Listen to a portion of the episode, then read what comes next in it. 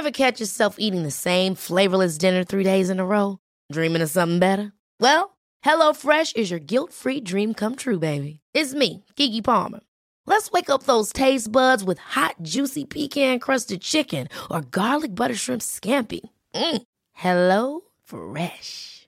Stop dreaming of all the delicious possibilities and dig in at HelloFresh.com. Let's get this dinner party started.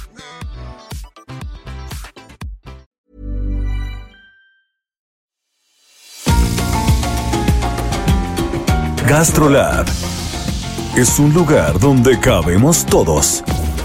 Aquí encontramos historia, recetas, producto, materia prima, vinos y un sinfín de cosas que a todos interesa. Ya que con cocina y vino se aprende en el camino. Déjate llevar por el chef Israel Arechiga a un mundo delicioso que da como resultado GastroLab.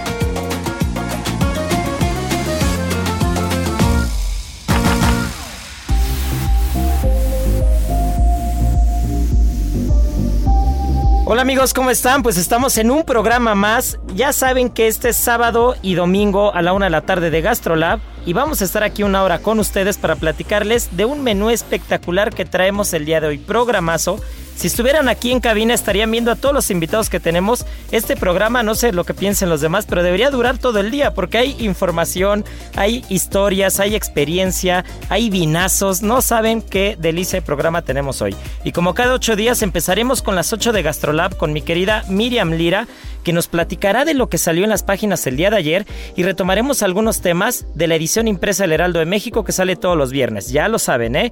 Después tendremos a mi querida Mariana Ruiz que nos estará hablando todavía de los fermentados, que nos quedamos muy picados el programa pasado. Estará el sommelier Sergio Ibarra como cada fin de semana para podernos hablar de muy buenos vinos y hoy estaremos platicando de un callejón espectacular que hay en España, particularmente en La Rioja.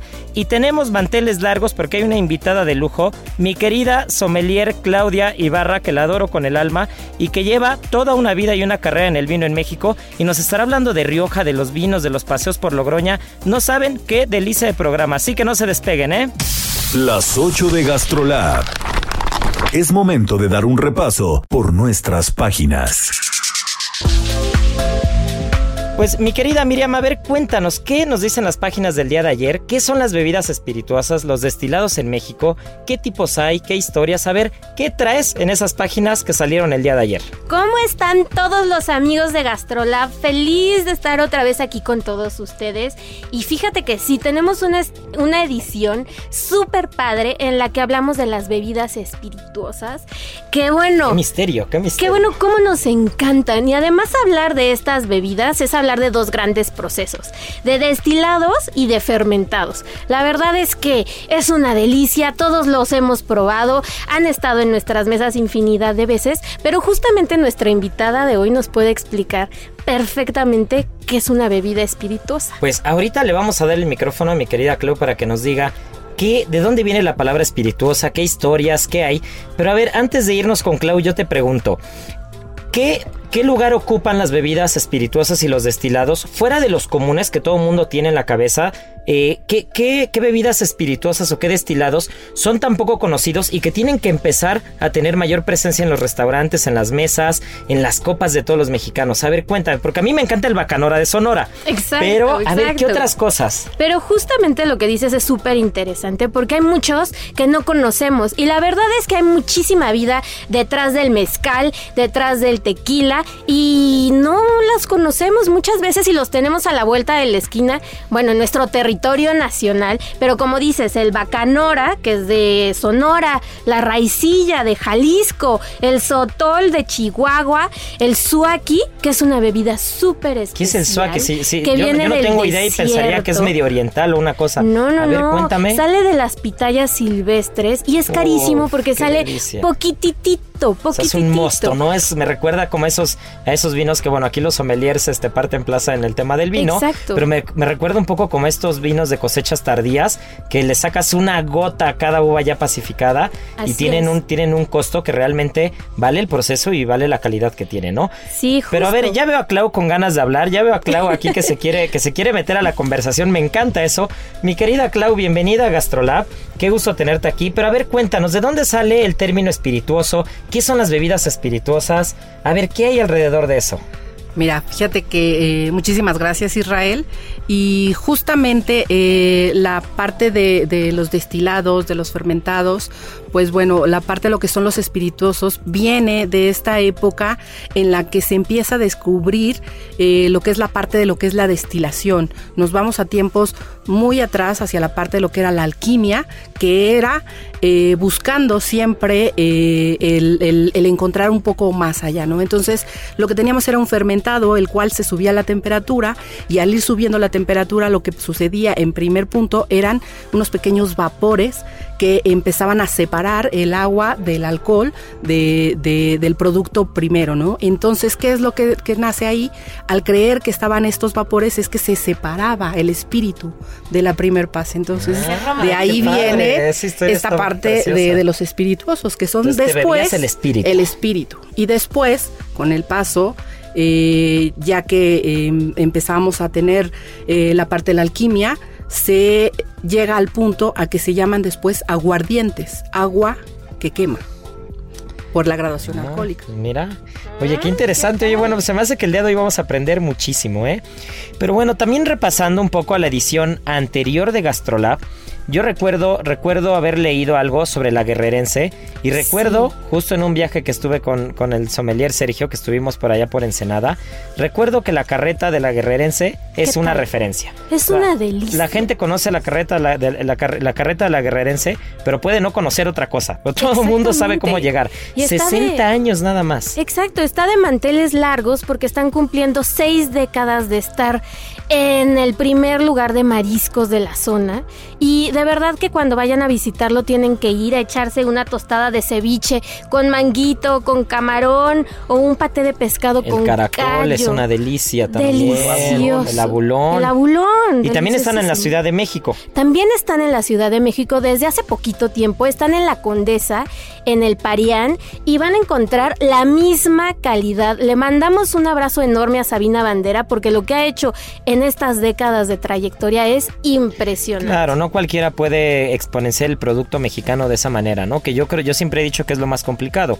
Lo más complicado es hacerlo sencillo, hacerlo entendible y hacerlo bien, ¿no? Exactamente. Tienes una materia prima de primera calidad, no le hagas mucho. O sea, que sepa caracol, que sepa callo, que sepa lo que tiene que saber. Tiene unas salsas espectaculares. Espectaculares. Y ese, y ese mercado, el Parián, a mí me encanta porque arriba está Pasillo de Humo. Pasillo de Humo de Alan Méndez, Así que es, que es el restaurante este oaxaqueño Sí, sí, sí. espectacular, bastante tradicional. Ya tiene cara de que está salivando. Entonces, pues muchas felicidades, muchas Sí, felicidades a la guerrerense sí. por estos primeros 60 años, porque a este ritmo van a llegar a los 120 y a los 180. Sin y duda, así será. sin duda. Y su trayectoria está en grandes revistas, National Geographic, Anthony Bourdain, todo el mundo habla de ella. Entonces, imperdible. Y ahí va a sacar una línea, ¿no? Para, para centro comercial, creo. De sus salsas. Sí, de sus salsas. De sí. sus salsas. Ah, pues miren, ya tenemos información de primera mano. Y ya. tiene vino también. Ah, pues mira. De todo Bueno, un pues ya tendremos mariscos, salsas, vino, todo con la guerrerense. Y entre otras cosas que también vi en las páginas, que yo me declaro fan, coleccionista. eh, puedo, puedo decir que, que mi colección es pequeña, pero quisiera tener 3000. Hablaban también de los cuchillos. Los cuchillos. Y ¿qué todo cocinero, todo cocinero debe tener un buen cuchillo. Yo nunca voy a olvidar mi primer cuchillo, lo sigo guardando así. O no, este, chef, que es como los samurái. Es su arma. Es que Sin ella están desprotegidos. Te voy a platicar, ahorita que dijiste los samurai, te voy a platicar una historia que yo aprendí, me contaron en Japón. Entonces, eh, antes de que Tokio fuera la capital de Japón, la capital era Kioto. Y en Kioto eh, estaba el, el Palacio Real, estaba el, emperador vivía ahí. Y todos los alrededores, los pueblos de alrededor de Kioto, particularmente uno que, yo soy un enamorado de ese lugar que se llama Nara, que es donde los venados están sueltos y los venados son como dioses, nadie puede tocar a los venados y hay cientos de venados ahí entre los turistas y entre la gente. Pero particularmente en Nara, que es en, en las orillas de Kioto, eh, yo me di cuenta que bajando de un templo había muchas, no sé cómo llamarlo, como, como muchas casas que se dedicaban a forjar cuchillos y en una de ellas me di cuenta que este que es un cuchillo que me encanta y que a Marianita también le encanta ese cuchillo. es su favorito de Marianita. Me di cuenta que tenían todos los cuchillos grabados un sello de un crisantemo. Entonces pregunté y me platicaron la historia de que, de que antes del 1900, no recuerdo con exactitud la fecha si fue en 1910, 1900, pero fue al principio de los 1900, se prohíben las katanas en público. Entonces, eh, todas, las, todas las casas que se dedicaban a hacer katanas, y esa en particular, que era la casa autorizada para hacer las katanas del emperador, tienen que buscar un nuevo medio o una nueva forma de, de sobrevivir. Entonces, siguen con el tema de forjar acero, de pegar láminas de acero, que al final recordemos que los cuchillos de calidad son láminas de acero una sobre otra sobre otra y el acero se clasifica de una manera muy puntual. Pero ellos se dedican a hacer cuchillos de cocina. Entonces la gente deja de comprar tantas katanas porque ya está prohibido traerlas en público, pero se empiezan a especializar en cuchillos de cocina. Qué increíble. Entonces esa casa lleva más de 100 años haciendo cuchillos de cocina con el sello del emperador, porque fue la última casa que hacía las katanas del emperador. Y el sello del emperador era un crisantemo. Y tienen toda la experiencia del mundo. No, y todo el cariño. Tú ves, yo recuerdo así la escena, entrar a la casa y hay cuchillos exhibidos por un lado y por otra parte en un templete como de medio metro de alto, un señor como de unos 70 años en posición de loto con una madera entre las piernas martillando a mano los cuchillos. Es que de eso se trata también la tradición, la cultura, el poder es transformar todo lo que tenemos en lo que viene, que es los cuchillos o los utensilios que tenemos en casa en el día a día. Claro, y un cocinero profesional sabe que no puede andar sin un buen cuchillo. Así Hay es. una regla en la cocina que es no se presta ni el caballo ni el cuchillo, ¿no? Y el caballo es el trapo que usamos para no quemarnos, porque Claro. si lo prestas desaparece. Los, los, tra- los trapos en la cocina tienen como patitas, puedes llevar 100 y desaparecen en un día, y el cuchillo es lo mismo, ¿no? Prestarle tu cuchillo a alguien es lo más complicado que puedes hacer en una cocina, casi nadie lo hacemos. Chef, y para los que estén en su casa, ¿qué cuchillo es el preferido, el que tienen que ir a comprar, el que tienen que tener a la mano siempre?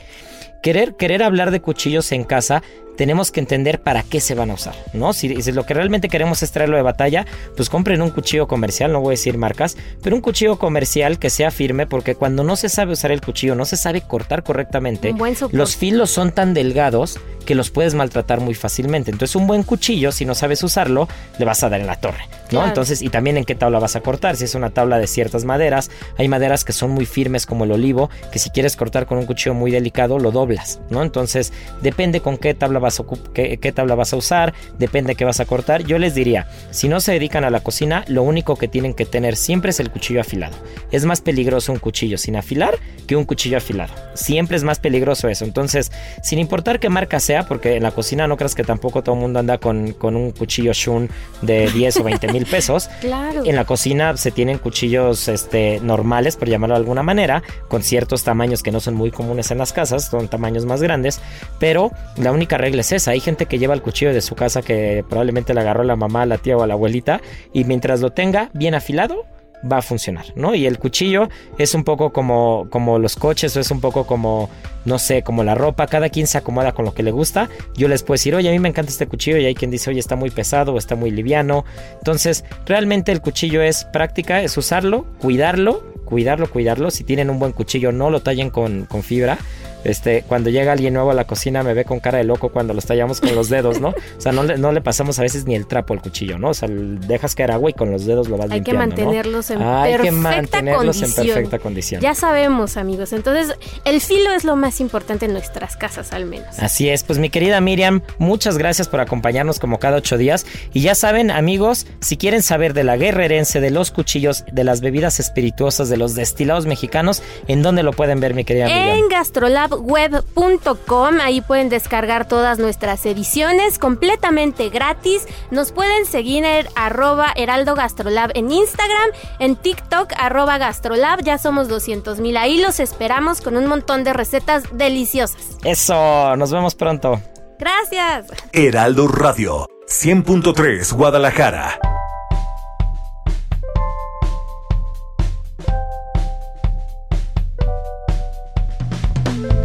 Y bueno, pues seguimos en la cabina. Claudia es la embajadora y sommelier de una de las dos denominaciones de origen calificadas en España, la más antigua de las dos denominaciones de origen calificada y una de las más queridas y apreciadas en México porque esos vinos son encantadores, amamos todos los vinos de Rioja. Para empezar con algo, ¿qué es Rioja?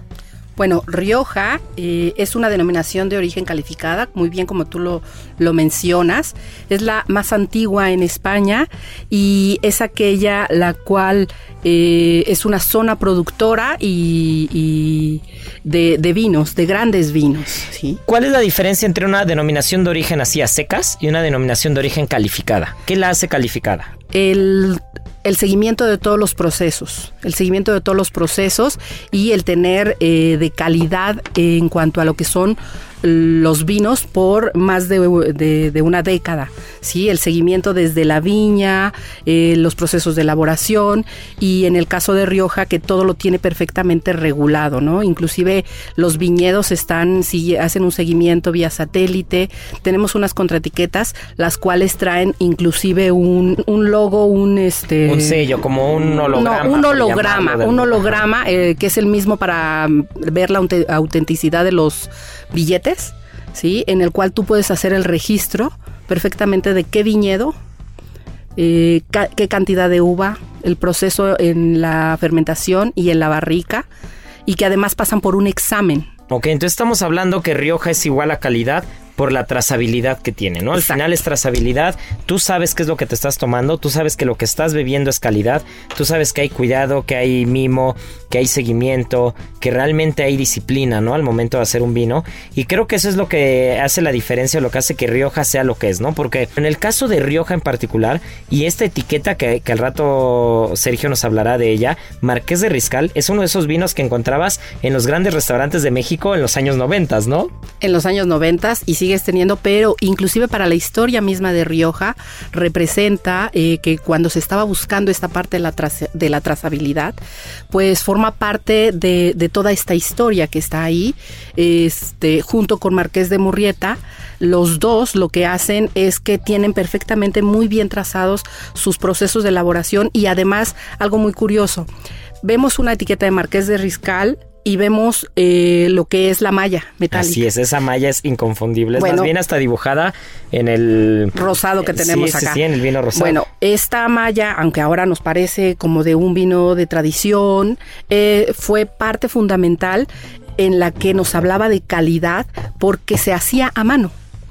Se hacía a mano, la hacían las mujeres, la tejían a mano y no era tan fácil que en alguna otra región la encontraran si tú tenías un vino riojano, venía acompañado de esa malla.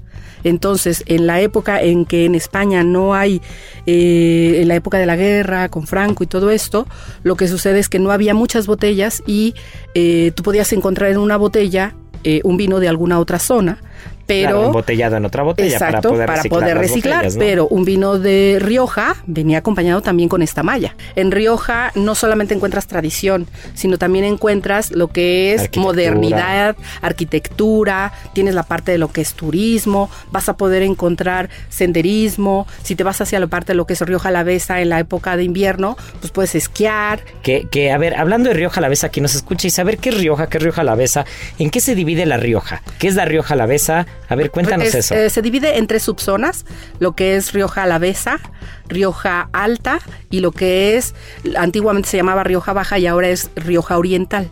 Entonces tenemos Rioja Alavesa, Rioja Alta y Rioja Oriental.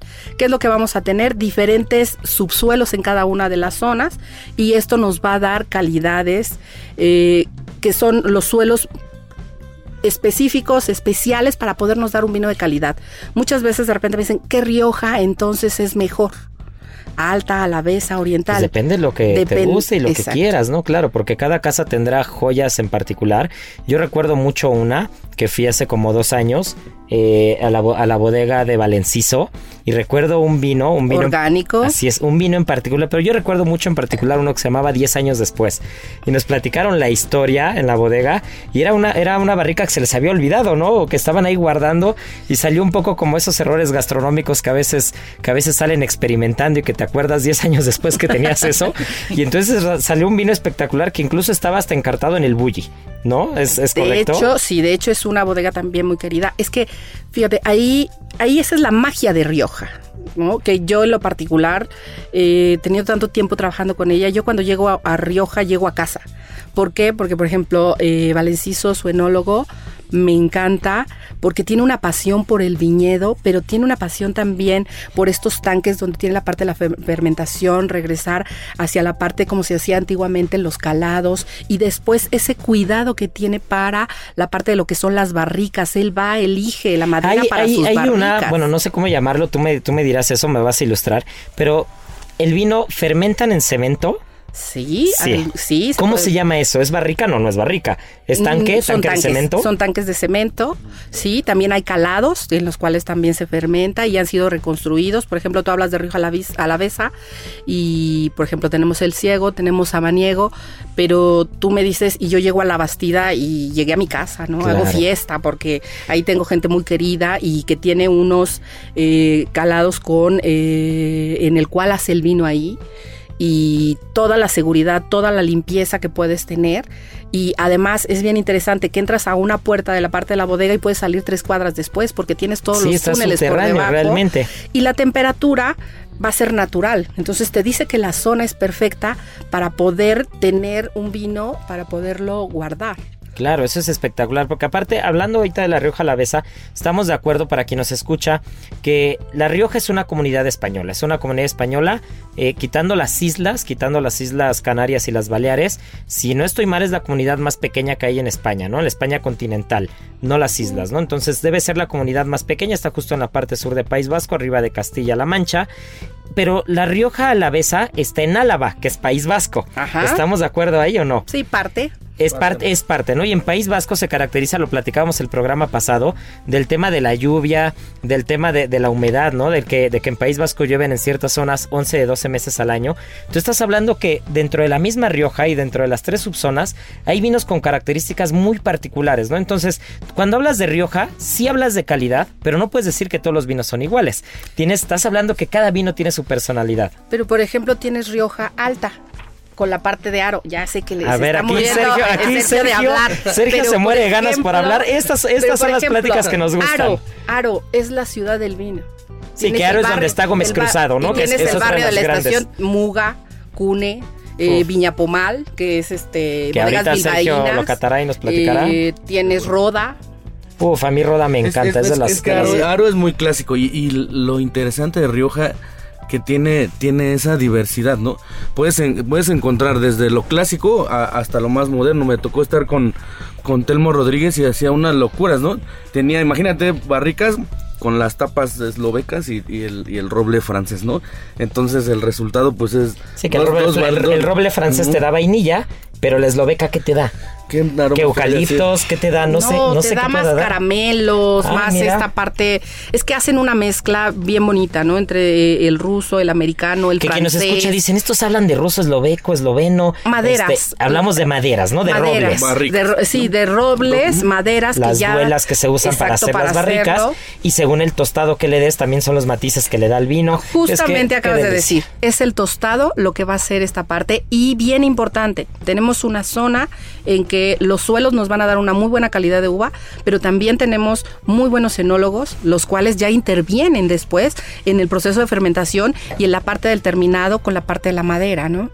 Ahora, Telmo tiene su parte de, la vinícola moderna, que es la de él, pero también tiene la de sus padres, que es Remenjuri.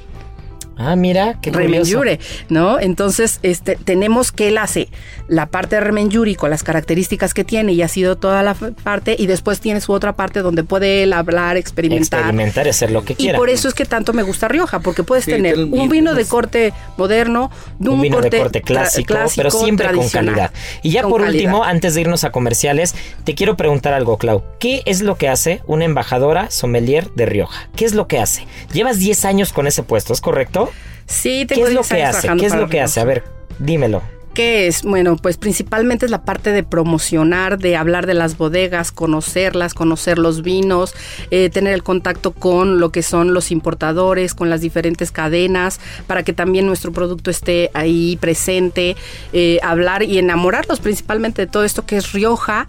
Eh, que lo conozcan, que vean la diversidad que tiene, que vean que tenemos blancos, rosados, tintos. Que esa es otra cosa que ya hablaremos ahorita volviendo del corte y que Sergio nos vaya catando estos vinos, que, que no creamos que Rioja únicamente hace vinos tintos, porque hay unas cosas espectaculares. Yo recién probé uno que, que corrígeme si está mal el nombre, que es Nivarius, que es un blanco. Tempranillo es un blanco, blanco. tempranillo blanco riojano. Es de esas joyas que yo tengo encartado en Ceru, en el restaurante Ceru, ahí lo tengo encartado y es una completa delicia. Pero bueno, pues no se nos despeguen porque este programa está muy bueno. Llegamos para hablar de los vinos que estamos catando de Rioja. Hablaremos un poco de Logroño, del Callejón de Laurel, que, que ya verán qué delicia el Callejón de Laurel. Y bueno, por último la calle tenemos... San Juan. Uf, qué delicia. Y también tenemos a Marianita que ya está esperando su turno porque nos quiere seguir platicando de los fermentados que hace ocho días nos dejó picados. Regresamos a estos Gastrolab. Gastrolab es un lugar donde cabemos todos. Vamos a una pausa y regresamos.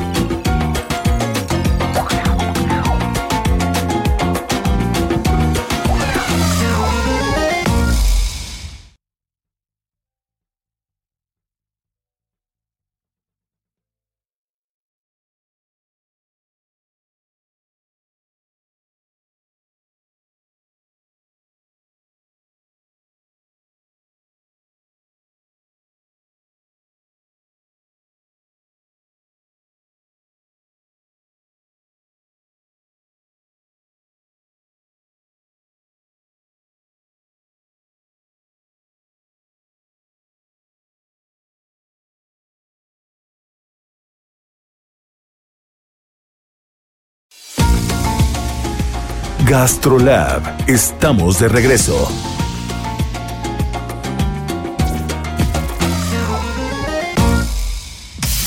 Del vino a la palabra. Con el sommelier Sergio Ibarra.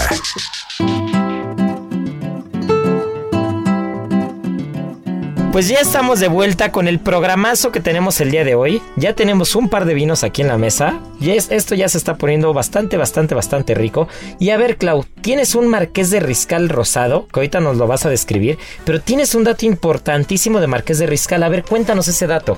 Bueno, pues Marqués de Riscal es eh, en principio eh, con sus vinos tintos y eh, es el primer vino que en la feria de Burdeos tiene medalla de honor al mejor tinto. O sea, un vino Elaborado. tinto riojano llega a Burdeos a decir, señores, yo soy el bueno. Exactamente. Puf, qué delicia. A ver, descríbenos ese rosado en lo que Sergio va abriendo el Viña Pomal, que tenemos aquí un riojano reserva del 2014, que ahorita, Sergio, ya sabemos cómo nos encantan las catas de Sergio, las hace bastante relajadas, bastante aterrizadas. Ya sabe que el que quiera pantallar, pare el oído, porque Sergio nos va a dar unos buenos tips. Pero a ver, en lo que abre, Sergio, claro, en, el- pues- en lo que descorche el tinto, a ver, cuéntanos de este rosado. En principio vamos a tener un vino rosado, efectivamente como bien lo mencionaste anteriormente, este Israel, Riojas no solamente tiene tintos, sino también tiene blancos y rosados. Y el día de hoy tenemos un vino que va a ser de eh, lo que es garnacha, malvasía y viura. Que garnacha es una uva... ajá, en esta ocasión va a ser tinta, aunque puede ser blanca también. Ok, malvasía es blanca. Blanca, también. ¿Y qué otra dijiste? Y la viura, que es la viura. es la reina de las blancas en, en Rioja. Claro. Al igual que la tempranillo en las tintas. Y lo que buscamos en este, en este rosado es tener un vino rosado que va a tener un rosa ligeramente salmón, muy agradable, eh, brillante, limpio, que te invita a probarlo. Recomendación, bastante frío, por favor. muy frío y a mí me recuerda un poco el vino rosado. Eh, justo estamos en plena temporada, ya lo platicamos hace un par de programas, pero un buen vino rosado, bien, bien, bien frío, con un buen chile en nogada, es el maridaje perfecto. Eh, ¿no? Sería Entonces, un muy buen acompañante de este. A la nariz tenemos un vino que es muy floral, muy agradable. Nos recuerda un poco de rosas, nos recuerda un poquito de bugambilia. También tenemos algunos frutos rojos que vamos a encontrar, fresas, cerezas. Muy agradable y con una acidez que se percibe este, muy bien. En boca confirmamos lo que son, todo lo que son frutos rojos, la acidez bastante vivaz que vamos a tener y que eso es muy, muy este, agradable y que es, es parte de lo que debiera ser en un rosado. La acidez, al igual que los blancos, tiene Es que la estar. vivacidad, es- es lo que- es lo Exactamente. que manda. Un muy buen paso que vamos a tener, bastante largo, ¿sí? En el retrogusto.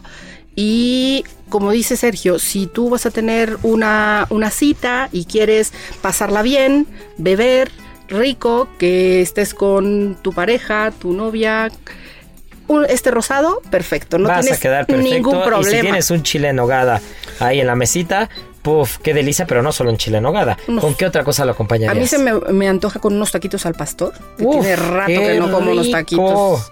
Unos taquitos al Porque aparte por eso es lo mágico del vino, es lo mágico del maridaje, no hay que complicarnos de más. Ya hablamos el otro día, este, platicábamos de una sommelier gran amiga mía de Sofía Bernán, que es amiga de todos aquí en la mesa, que decía que el maridaje de carnitas y champán es una, una, una locura.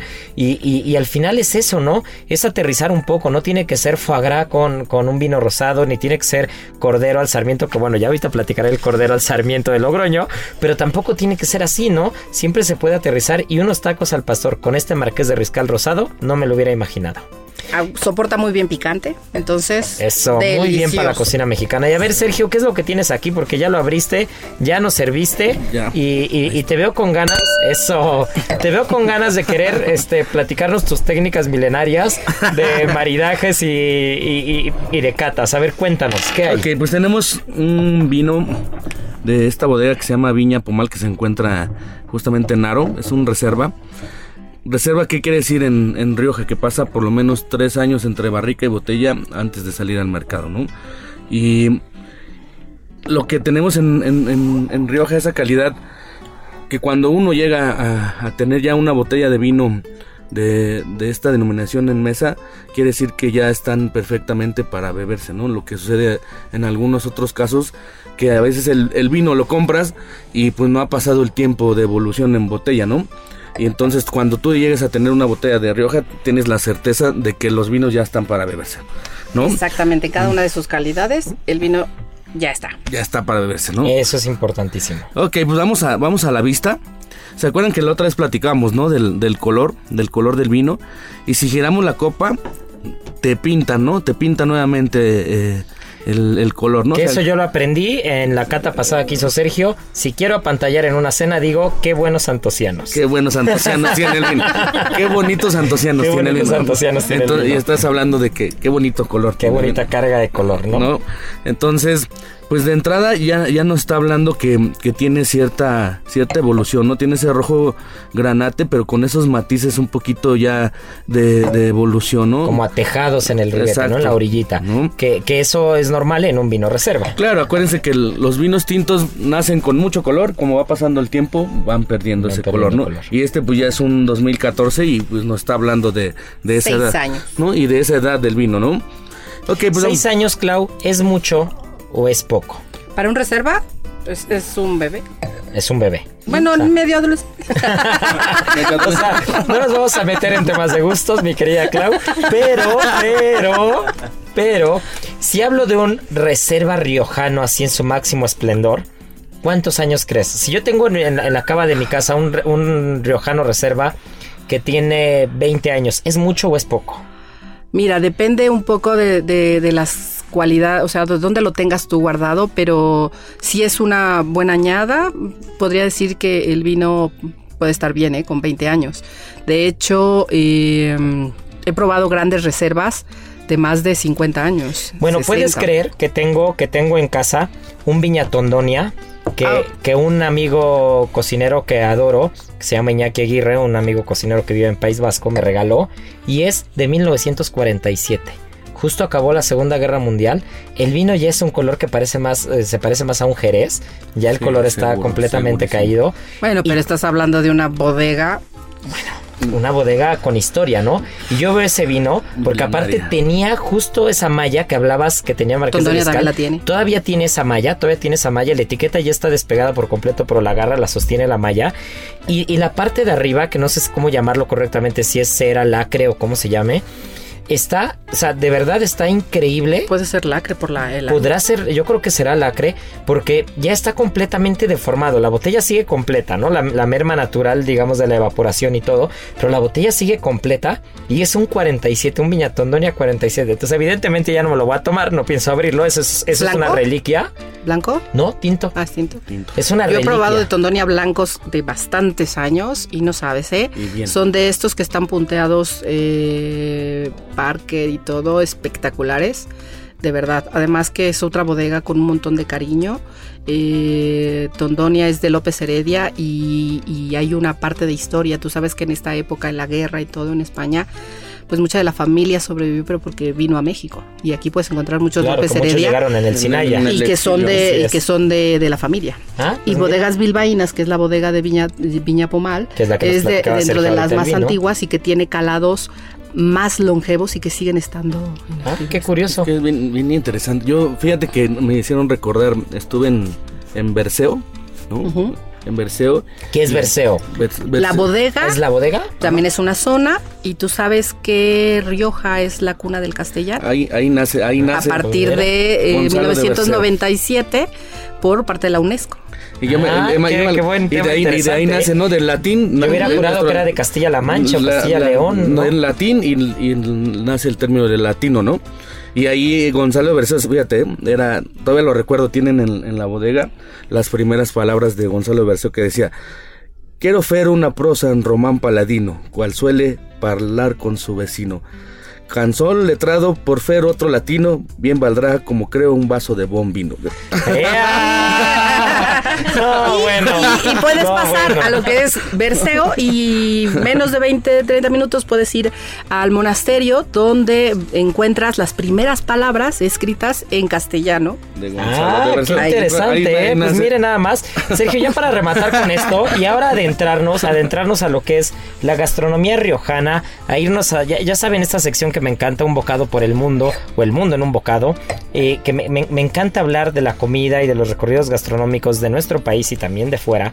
Eh, antes de irnos a esa parte a platicar de lo que era, eh, o de lo que es la gastronomía riojana de Logroño, de Callejón de Laurel, que lo platicamos ahorita, ¿con qué acompañarías este vino? ¿Cómo, cómo, cómo rematarías esta cata de este vino? Bueno, si queremos, este, si queremos apantallar en una cena. A ver. Pues tiene, tiene un abanico de aromas bien interesante, ¿no? Eh, meramente por las notas de frutos rojos, pero aquí destaca mucho la barrica, ¿no? Esas notas ya de evolución de tostados, de café, de chocolate, ¿no? Me atrevo a decir que tiene ligeramente ahí unas notas también de canela, ¿no? Un poquito especiado, ¿no? Y en, boca, pues es totalmente sedoso. La, ya estamos hablando de un reserva. Aquí los taninos ya están pulidos, son, son taninos ya bien sedosos, ¿no? Y hablamos de la técnica del pelícano. ¿Cuántos grados crees que tiene este vino, chef? Eh, yo diría que ahorita porque hace un poco de calor en la hace un poco de calor, hace un poco de calor en la cabina, yo diría que este debe estar como unos 19, 20 grados. Yo diría. No, pero ¿qué graduación tiene? Alcohólica. Ah, perdón, perdón. No, yo creo que estamos a más. yo, estaba, yo estaba- yo estaba pensando en grados este, de temperatura. Ah, graduación alcohólica yo le calculo unos 14. Ok, pues vamos. No lo he visto, 14, ¿eh? 14, no lo he visto, a ver. Vamos, Eh, Vamos a 14, hacer, 14, sí. No, tiene que... vamos a hacer la, técnica. La técnica del pelícano por Sergio Ibarra. Esa es una nueva sección. Hay que grabarlo. Vamos a poner un poquito de vino, eh, pues como si fuéramos unos pelícanos, Ok, a debajo de la lengua. Lo hago yo primero porque si no se van a ahogar. ¿No? Ponemos un poco de vino y nos vamos a agachar y vamos a meter aire por la boca y, al- y la nariz al mismo tiempo. ¿Ya viste? Los dije. se los dije. ya estoy a punto de ahogarme.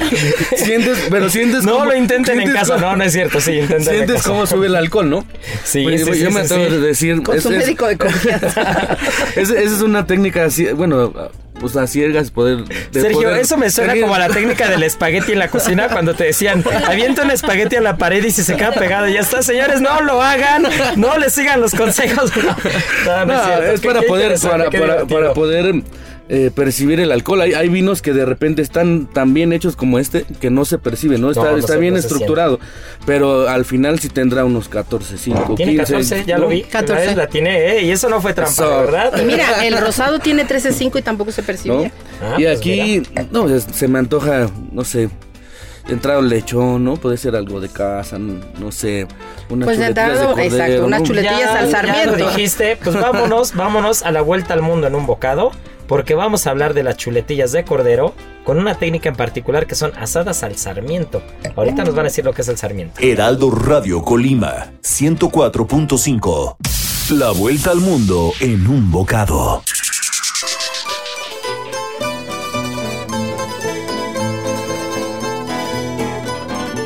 Hablaban de cordero, hablaban de cordero, de unas chuletillas de cordero. Y, y- y yo cuando pienso en Rioja, es que yo soy tragón. Digo, aparte del vino, yo pienso en las chuletillas de cordero. Pienso en el bar El Champiñón, que sé que a Sergio El le encanta, le encanta el champiñón. Pienso en el rincón de Alberto. O sea, pienso en diferentes lugares que, que amo de Logroño, que amo de la comida riojana. Pero estas chuletillas al sarmiento. A ver, Clau, ¿qué es, qué es el sarmiento como tal? Pues el sarmiento es, el- es uno de los bracitos, vamos a decir, de, de la vid eh, y es donde eh, de ahí viene esta planta, ¿no? Ese sería el sarmiento. Entonces el sarmiento es un trozo de madera de vid, por De llamarlo, madera de vid, si quieres decirlo que, así. que- que una vez que se hace, corrígeme si estoy mal, el despalillado, que tú, tú sacas los racimos, ¿no? Sacas los racimos en la vendimia, ¿no? Vendimias. Este, cosechas, más bien cosechas, cortas los racimos, esos racimos se quitan las uvitas, se despalillan, y entonces lo que queda es el sarmiento.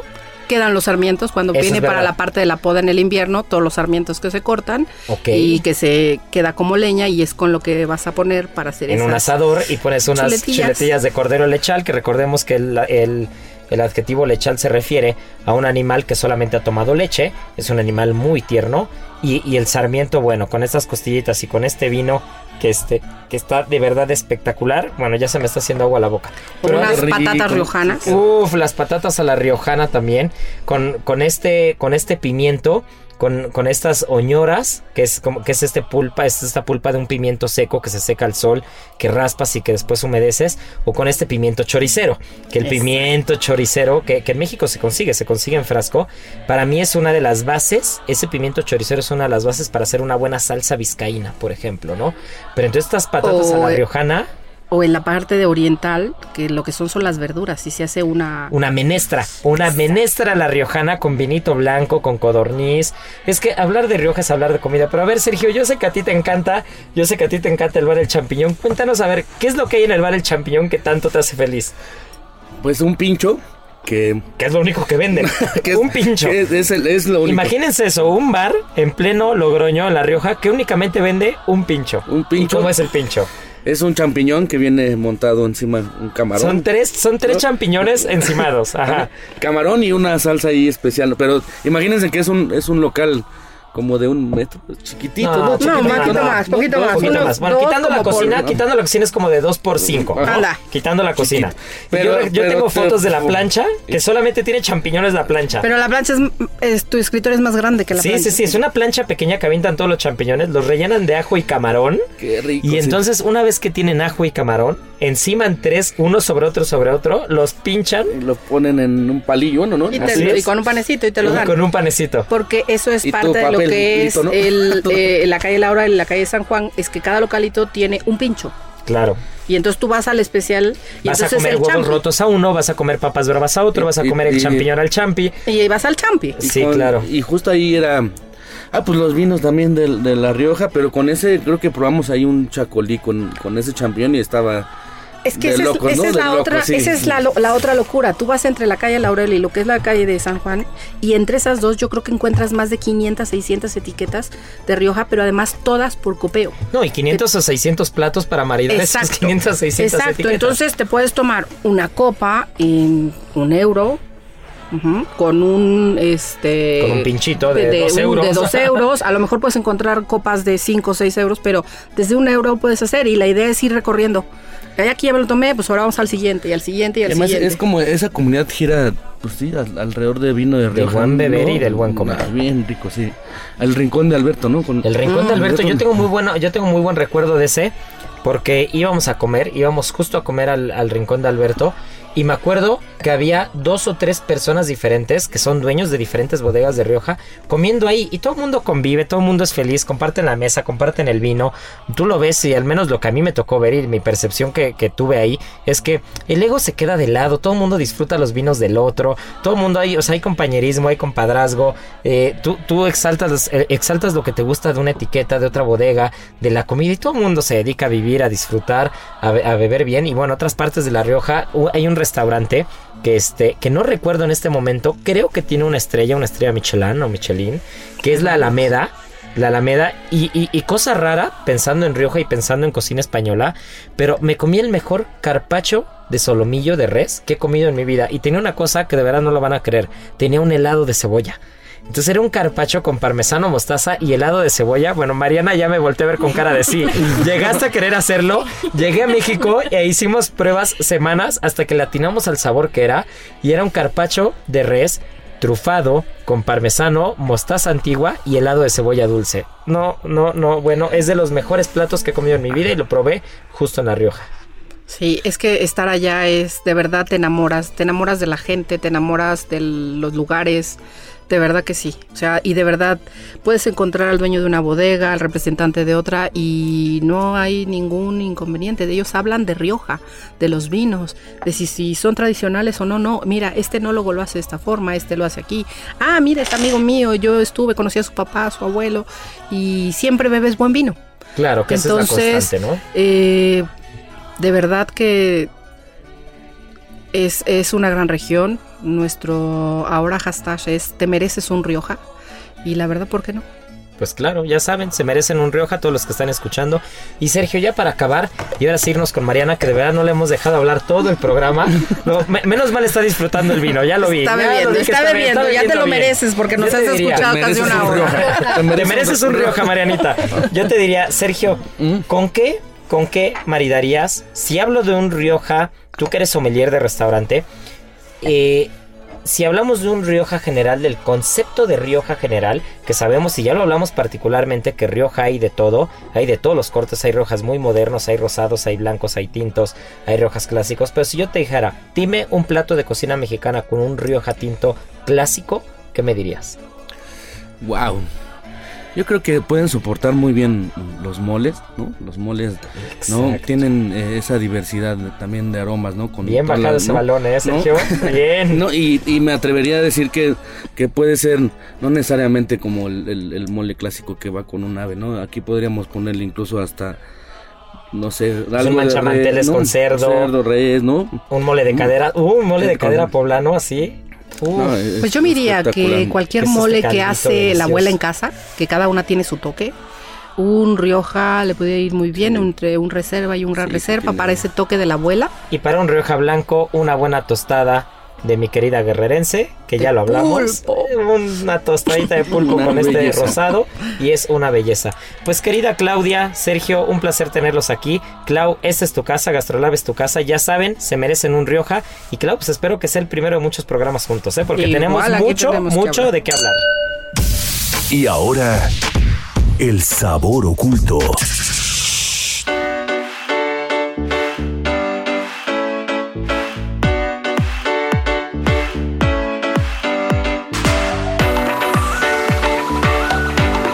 Pues nos quedamos picados la semana pasada con lo que era la kombucha y los fermentados. Pero a ver, Marianita, ¿qué traes el día de hoy? ¿Qué es el kimchi? Eh, ¿Qué es el chukrut? ¿Qué, ¿Qué fermentados? A ver, cuéntanos todo esto. Pues sí, eh, vamos a retomar el tema de los fermentados porque creo que da como mucho de qué hablar, ¿no? Bueno, pues los fermentados eh, existen en la gastronomía mundial desde hace siglos y es este proceso que te va a ayudar muchísimo a la conservación de productos y también te ayuda eh, mucho a volver ese producto más ricos y a obtener propiedades que tal vez en su forma original no los tienen, ¿no? Creo que a este punto ya se les conoce también como superfoods porque sí, multiplican y conservan todas las propiedades y por ejemplo si un alimento ya tenía vitaminas y minerales pues va a tener más y también te va a ayudar como con esa parte eh, digestiva, ¿no? O sea, hablando de esta parte podemos referirnos muy bien al, al shukrut que es este platillo tan típico hecho de repollo con un poquito de salmuera, que recordemos que la salmuera es agua con sal y algunas ocasiones un poco de azúcar, ¿no? Este platillo es súper típico de la zona de Alsacia, Alemania, Rusia, Polonia y entonces hay que volver a mencionar que estos países tienen climas súper extremos, ¿no? Eh, la importancia del chucrut se dio eh, hace muchísimos años cuando surgió una enfermedad que se llamaba enfermedad de marineros que se llamaba escorbuto. Esta enfermedad eh, surgía porque había un déficit de vitamina C, porque en las grandes travesías pues se les iba acabando el alimento, todo, todo lo verde. Entonces al final terminaban comiendo solo carne curada y semillas. Claro, o pescado, ¿no? Y entonces no había fuente de vitamina C. Exacto, entonces les causaba púrpura o derrames musculares y pues la mayoría regresaban y la mitad de los marinos ya se habían muerto.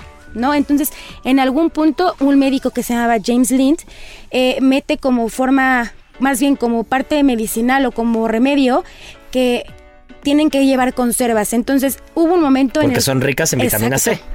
Entonces, eh, en algún punto de la historia, no podía zarpar ningún barco que no llevara para hacer alguna conserva y en especial el chucrut, ¿no? ¿Qué es el kimchi?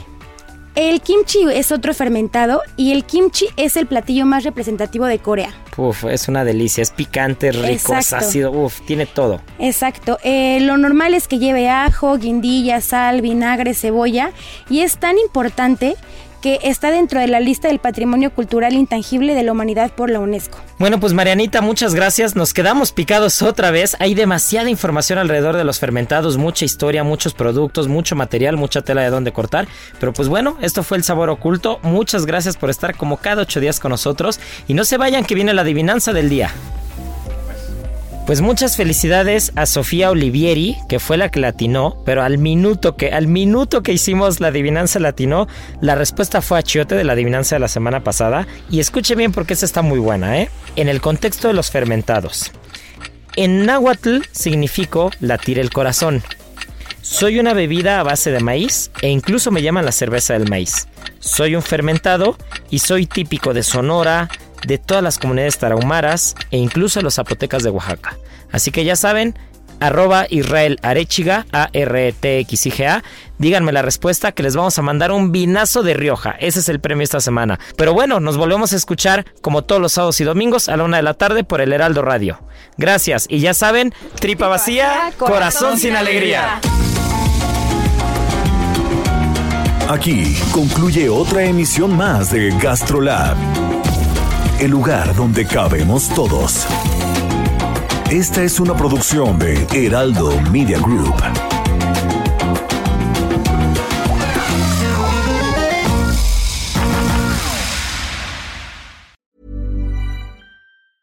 Ever catch yourself eating the same flavorless dinner three days in a row? Dreaming of something better? Well, HelloFresh is your guilt-free dream come true, baby. It's me, Kiki Palmer. Let's wake up those taste buds with hot, juicy pecan-crusted chicken or garlic butter shrimp scampi. Mm. Hello Fresh. Stop dreaming of all the delicious possibilities and dig in at HelloFresh.com.